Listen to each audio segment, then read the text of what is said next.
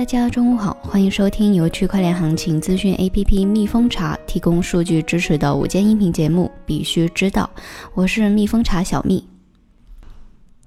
今天的主要内容有：财新网消息称，神马矿机创始人杨作兴被捕一案是由于涉嫌职务侵占十万元；莱特币基金会董事推测，LTC 近四个月来一直在遭受粉尘攻击。东京将试行 Tokyo YUA Coin 积分制度，并考虑发行独立数字货币。国家外汇管理局会议要求称，扩大跨境金融区块链服务平台试点范围。下面是快讯的详细内容。首先是行业方面的热点。财新网消息称，神马矿机创始人杨作兴被捕一案是由于涉嫌职务侵占十万元。根据财新网记者了解，近日，广东省深圳市南山区人民检察院以职务侵占罪批准逮捕的犯罪嫌疑人杨某新，正是深圳比特威电子科技有限公司的创始人杨作新。一位知情人士对财财新的记者表示，杨作新其实在十月底就被带走。十月二十九日那天，三大矿机厂商都发生了大事：比特大陆内斗，迦南云智上市，神马矿机杨作兴被抓。该知情人士表示，神马矿机是仅次于比特大陆的矿机巨头，市场份额在百分之四十左右。此外，此前比特大陆以侵犯商业秘密为由，向北京海淀警方报案，程序上已经走了一两年之久。此次深圳警方却以涉嫌职务侵占十万元人民币扣住了杨作兴。虽然案值不大，但已经从民事领域转入了刑事领域，不知后续的发展是如何。江卓尔称，如果减半会带来一轮大牛市，那再来一次 V 型底也正常。在回应微博用户提出的比特币的底需要经过长期的低位整理这一个观点的时候，江卓尔表示。这可不一定。二零幺三年上半年的小牛市到下半年的大牛市之间，就是 V 型反转，没有多少抄底的时间。如果认为减半会带来一轮像二零幺三或者是二零幺六到二零幺七级别的大牛市，那再来一次 V 型底也很正常。莱特币基金会董事推测，LTC 近四个月以来一直在遭受粉尘攻击。莱特币基金会董事弗兰克林·理查兹近日发现，莱特币网络每天大约有四万个活跃地址，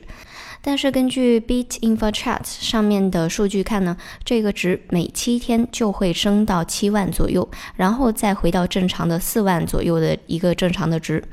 这一个行为始于二零幺九年八月二十日，此后呢，每周都会有一个峰值和一个急剧的下降，并且这种趋势。持续了四个月。此前，在二零幺九年八月十日发生了一次非常明显的粉尘攻击。他推测，这可能是八月十日攻击的一个延续。以太坊核心开发人员讨论以太坊二点零的发布日期。以太坊基金会研究员 Justin Drake 近日在官方的 Ethereum GitHub 存储库上发起了一场关于以太坊二点零规范的讨论。以太坊2.0是目前正在开发的以太坊网络的新版本。Drake 提议，2020年7月30日是以以太坊区块链五周年，这一天将更适合发布以太坊2.0。12月15日，他在另一个以太坊2.0存储库中解释了为何选择这一个日期。他使用了唯一的指标，要求多客户端测试网稳定运行三个月。他希望稳定的多客户端测试网将在明年 Q1 部署，此因此根据其估计，以太坊2.0最早可能在 Q2 推出。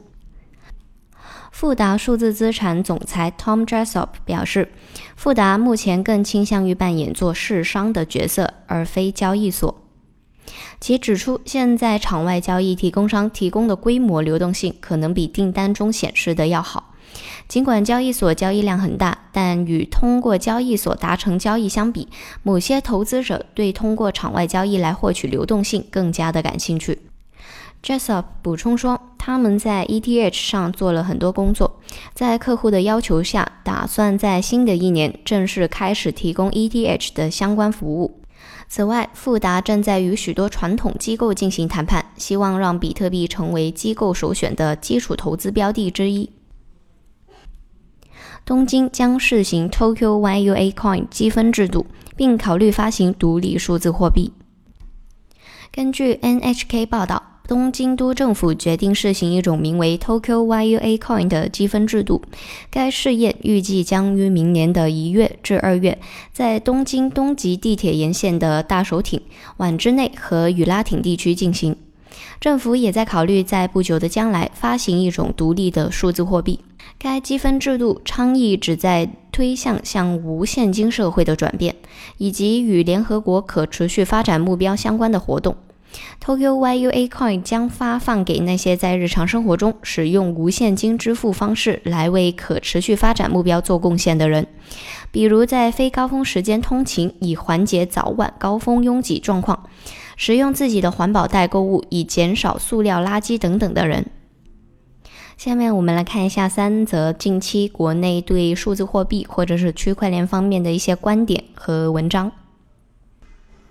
全国人大代表、中国人民银行郑州中心支行行长许诺金发表了《金融制度优势应加快转化为金融治理效能》这一文章。文章中称，进一步加强金融基础设施和金融制度建设，提高金融服务质效，更好发挥金融基础设施在连接金融机构、保障市场运行、服务实体经济，还有防范金融风险重点基础的作用。完善金融基础设施硬件架构，确保金融系统信息安全稳定；加大金融信息共享和交流的力度，推动共建综合性金融数据统计平台；在风险可控的基础上，鼓励金融科技创新，充分利用大数据、云计算、区块链、人工智能等新兴技术手段，创新金融服务模式，全面提升金融服务质效。加强对数字货币研究和交流合作，密切跟踪国际数字货币发展趋势，努力在国际数字货币领域赢得主动权。国家治理周刊刊发《区块链在国家治理与公共事务中的现实应用》文章，文中提到，基于区块链技术，加大党风廉政建设力度。首先，区块链技术实现了数据的透明性、开放性，以及可以通过时间戳进行的可验证性和可追溯性，可用于深入推进党风廉政建设和反腐败斗争，以零容忍的态度惩治腐败，构建一体推进不敢腐、不能腐和不想腐的体制机制。其次，区块链技术的信任机制可以应用在党的建设中。从本质上讲，区块链和法律都是信任机制，但是无论在什么情况下，信任都不能代替监督。举不正不可为方，规不正不可为圆。劳伦斯·莱西格、凯文·沃巴赫等网络法学者都认为，区块链系统软件看似会阻碍传统法律的实施，但其规则运行方式却与法律制度类似，即信任但需要验证。习近平总书记指出，要加强对权力运行的制约和监督，让人民监督权力，让权力在阳光下运行，把权力关进制度的笼子。区块链技术如果运用得当，可以在党的建设中使制度的笼子更加密、更结实。最后，区块链技术可以助力审计监督，促进党风廉政建设。审计监督作为国家廉政体系的制度支柱之一，是国家治理体系的重要组成部分。区块链技术因其分布式账本、可追溯性及加密安全性等特征，将在审计监督，特别是金融审计中发挥重大的作用，并将对国家审计产生颠覆性的影响。例如，在审计监督中应用区块链技术及其拓展功能，能够建立公开透明和数据共享的金融大数据公共大账簿，建设和完善社会信用体系，拓展并完善审计信息获取渠道，及时获取具有客观真实性、可追溯性、不可篡改性的审计证据，促进金融机构内部控制，降低舞弊的风险，实现实时审计。国家外汇管理局会议要求扩大跨境金融区块链服务平台试点范围。十二月十三日，国家外汇管理局党组书记、局长潘功胜同志主持召开了党组扩大会议，传达学习中央经济工作会议的精神，研究部署外汇领域贯彻落实措施。会议要求认真落实国务院常务会审议通过的优化外汇管理、促进跨境贸易投资便利化的十二条措施。支持自由贸易试验区、自由贸易港等对外开放高地在外汇管理改革方面的先试先行，